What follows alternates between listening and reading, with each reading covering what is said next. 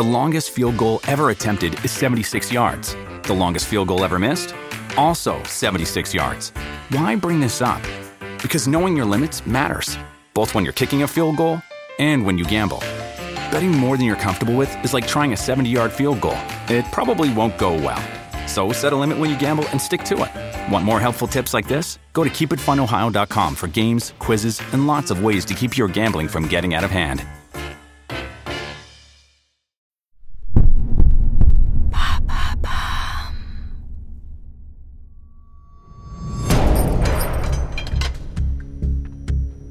Pendant la première année de leur incarcération, les membres de la bande à Bader sont séparés les uns des autres.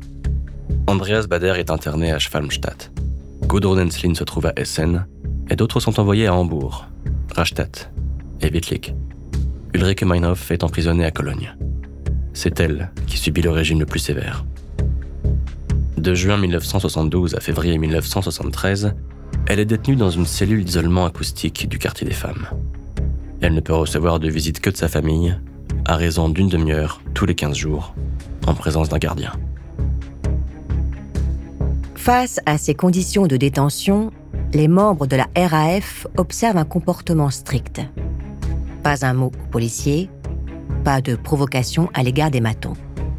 De manière assez ingénieuse, ils mettent au point un système de communication en utilisant des pseudonymes empruntés au personnage du roman Moby Dick d'Herman Melville.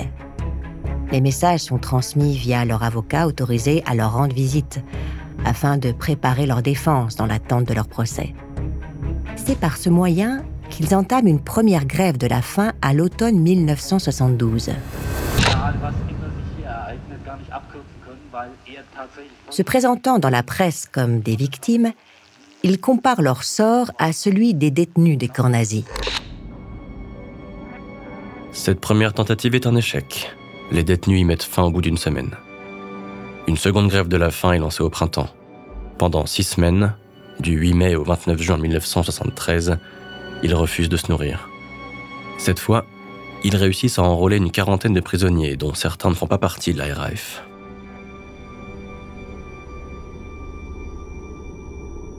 Depuis leur cellule, les membres de la bande mènent une guerre médiatique. Si l'un d'eux mourait, les faits seraient dommageables pour le gouvernement de Willy Brandt. Leurs revendications sont simples. Des conditions d'incarcération moins strictes, plus de visites extérieures et un regroupement des membres de l'organisation qui se considèrent comme des prisonniers politiques. Cette seconde tentative est également un échec. Au cours des mois suivants, le groupe organise une troisième grève afin de forcer la main des autorités. La tentative démarre en septembre 1974. Elle va être tragique.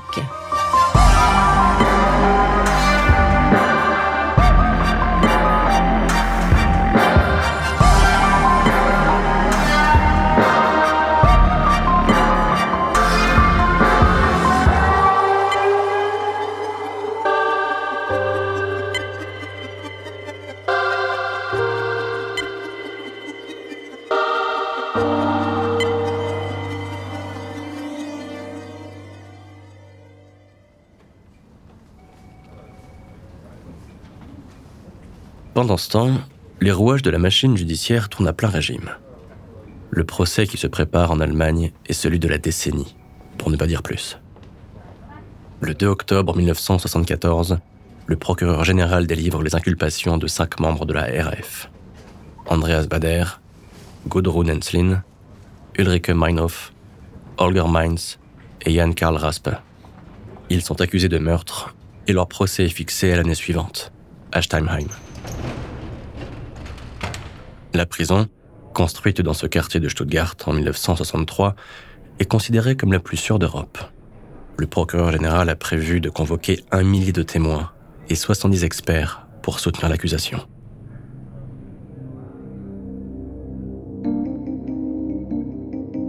« 8 novembre 1974. La troisième grève de la faim dure depuis deux mois. Holger Mainz est un cadavre ambulant. Le jeune homme qui mesure plus d'un mètre 80 ne pèse plus que 40 kilos. Dans un message transmis à ses avocats, il écrit ⁇ S'il vous plaît, envoyez quelqu'un Vite, je suis incapable de me lever de mon lit. Prenant conscience du tragique de la situation, le directeur de la prison fait conduire Mines sur une civière dans le bâtiment administratif. Quand l'un des avocats arrive, le jeune homme lui demande une cigarette. Il avale quelques bouffées et perd connaissance. Un médecin présent sur place constate le décès à 17h15.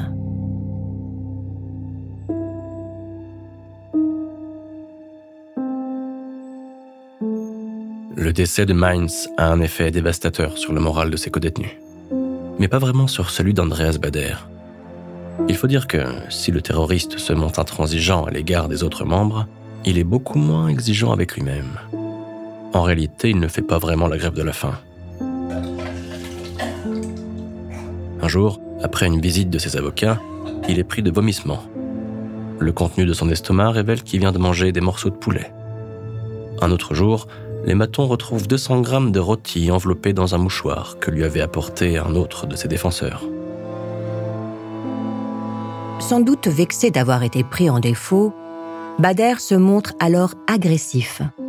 Dans une note envoyée à Ulrike Meinhof, il écrit Tu n'es qu'une connasse libérale. Tu ne pourras te libérer que par le combat et non pas en te regardant le nombril. Même Gudrun Henslin en prend pour son grade. Vous autres, les boniches, vous êtes vraiment une calamité, lui balance-t-il. La grève de la faim dure 140 jours. Elle prend fin le 2 février 1975. Les quatre membres survivants, Bader, Ensling, Meinhof et Rasp, ont été transférés à la prison de Steinheim en prévision du procès. Ils sont autorisés à passer chaque jour plusieurs heures ensemble.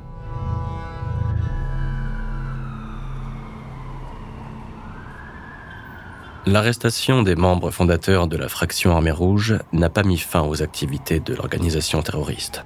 Bien au contraire. À partir de 1972, une seconde génération d'activistes émerge et poursuit la lutte armée. 27 février 1975, Berlin. À trois jours des élections municipales, Peter Lorenz, candidat des chrétiens démocrates de la CDU, est en tête dans les sondages. L'avocat, âgé de 52 ans, a fait la campagne sur le thème de la sécurité face à son adversaire de gauche. À 9h du matin, Peter Lorenz quitte son domicile dans le quartier de Dellendorf. Trois minutes plus tard, à environ un kilomètre et demi de chez lui, un camion barre la route de sa Mercedes. Une voiture se range derrière la sienne et l'empêche de faire marche arrière. Le chauffeur de Peter Lorenz est assommé avec un bâton et le candidat est enlevé en plein jour. 24 heures plus tard, les ravisseurs envoient un Polaroid de l'homme politique et un message à la presse. Ils demandent la libération de six détenus, mais ne disent rien des quatre de la bande Abadère.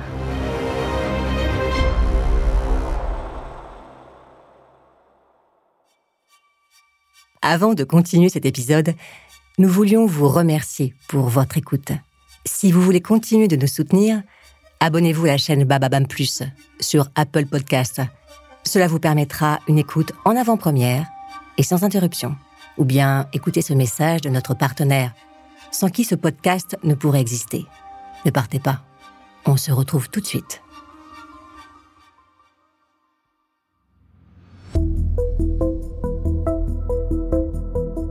Pendant une semaine, les conseillers du chancelier Helmut Schmidt négocient. Ils sont favorables à une réponse positive. Une solution est trouvée par l'intermédiaire de l'ancien bourgmestre de Berlin-Ouest, le pasteur Heinrich Alberts. Le 2 mars, celui-ci embarque à bord d'un avion avec les prisonniers à destination d'Aden au Yémen, où ces derniers sont libérés.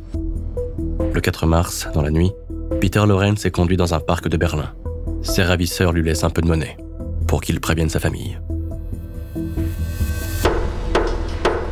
Le procès Bader-Meinhof s'ouvre le 21 mai 1975. Une salle d'audience a été spécialement construite pour l'occasion. Coût 12 millions de Deutschmark. Le bâtiment, qui se dresse au milieu d'un champ de pommes de terre, jouxte la prison de Stammheim. Des unités de la police montée patrouillent le secteur fermé par des haies de fil de fer barbelés. Le toit est protégé par un filet en acier empêchant le largage d'engins explosifs depuis le ciel.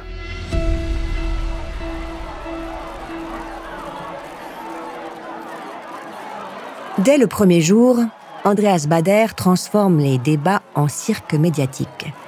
Se présentant sans avocat, il assure lui-même sa défense. Il se montre agressif et grossier. Il interrompt le président et parfois insulte ses co-accusés. Dans cette cacophonie, Ulrike Meinhof tente d'expliquer les motivations justifiant l'action du groupe. Selon elle, la guerre que mènent les États-Unis au Vietnam est la véritable définition du terrorisme. Les efforts de la journaliste sont vains. Le procès tourne au grand n'importe quoi. Agacée, Meinhof annonce lors d'une audience qu'elle quitte la salle. Le président lui ordonne de rester assise. Se tournant vers le magistrat, elle lance ⁇ Je ne laisserai personne me forcer à quoi que ce soit, espèce de connard. Elle est expulsée pour le reste de la journée. Alors que Bader continue de faire son show, Meinhof sombre dans une profonde dépression. Samedi 8 mai 1976. Le procès dure depuis près d'un an. Depuis sa cellule au septième étage de la prison, Meinhof n'entend rien des cérémonies marquant l'anniversaire de la fin de la Seconde Guerre mondiale. Elle ne pense qu'à la fête des mères, prévue le lendemain. Le dimanche matin, à 7h34, deux gardiens ouvrent la porte de la cellule 719. Ulrike Meinhof est pendu à la grille qui barre la fenêtre. Son visage est tourné vers la porte. Six minutes plus tard, un médecin arrive sur place. Il constate le décès et note que le corps montre des signes de rigidité cadavérique. Meinhof a confectionné une corde en déchirant une serviette de toilette et en nouant les morceaux de tissu. Elle est montée sur un tabouret et a passé son cou dans le nœud coulant. Puis, elle s'est laissée tomber. Elle n'a laissé aucun message.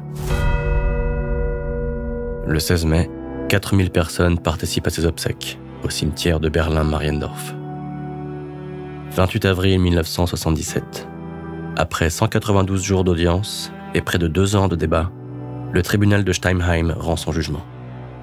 Andreas Bader, Gudrun Enslin et Jan Karl Raspe sont reconnus coupables de trois meurtres, de six tentatives d'assassinat et d'association de malfaiteurs. Ils sont condamnés à la perpétuité.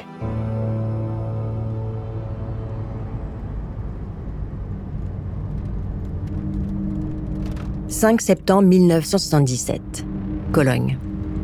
Hans Martin Schleyer, représentant du patronat allemand, rentre chez lui suivi par une escorte de trois policiers. Alors qu'il s'engage dans une rue à sens unique, son chauffeur donne un brutal coup de frein pour éviter un landau au milieu de la chaussée. La voiture de ses gardes du corps pile trop tard et vient s'encastrer dans celle du patron des patrons. D'une Mercedes garée sur le trottoir surgissent trois hommes armés de pistolets automatiques munis de silencieux. En moins d'une minute, ils tirent à 30 reprises. Ils sortent Schleyer de son véhicule et le jettent dans un minibus Volkswagen. Ancien membre des jeunesses hitlériennes et des SS, Schleyer a été président du conseil d'administration de Daimler-Benz. Il est le symbole de l'incapacité des autorités allemandes à faire le ménage parmi les anciens cadres du nazisme.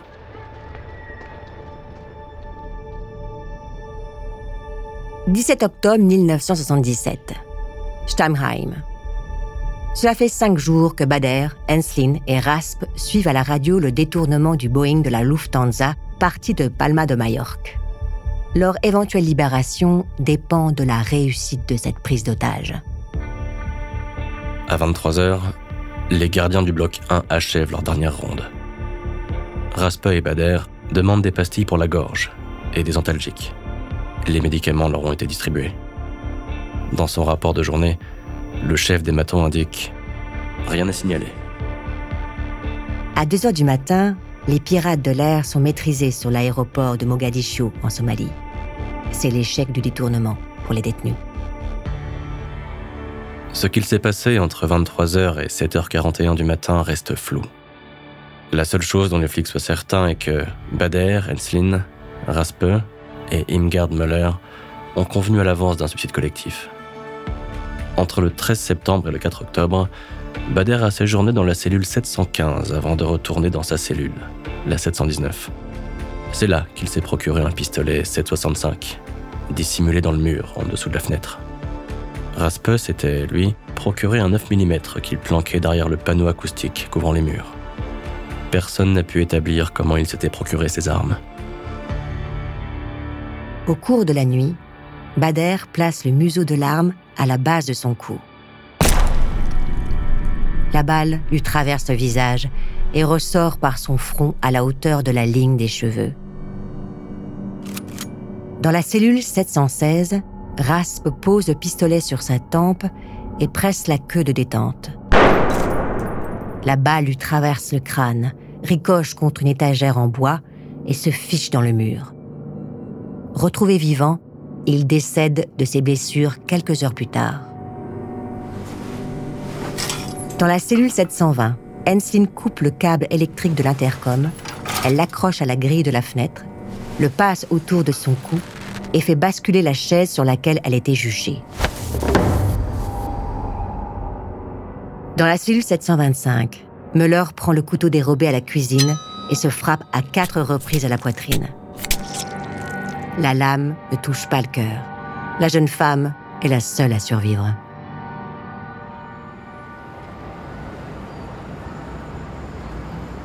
En apprenant la nouvelle du suicide collectif, les ravisseurs d'Hans Martin Schleyer décident son exécution. Dans un message adressé au quotidien Libération, ils écrivent Après 43 jours, nous avons mis fin à l'existence misérable et corrompue de Hans Martin Schleyer. Vous le trouverez dans une Audi verte avec des plaques de Bad Homburg, dans la rue Charles Peggy à Mulhouse. Le texte est signé Commando Siegfried Hausner. 20 avril 1998. Une lettre de 8 pages arrive au bureau de l'agence de presse Reuters à Cologne. Dans ce message, la Rote Armée Fraction annonce qu'elle se dissout et met fin à son action. La guérilla urbaine, telle que l'a menée la RAF, fait maintenant partie de l'histoire. La fin de ce projet prouve que nous ne pouvons pas triompher de cette manière. 28 années de lutte armée s'achèvent sans un regret et sans un mot pour les 34 personnes assassinées.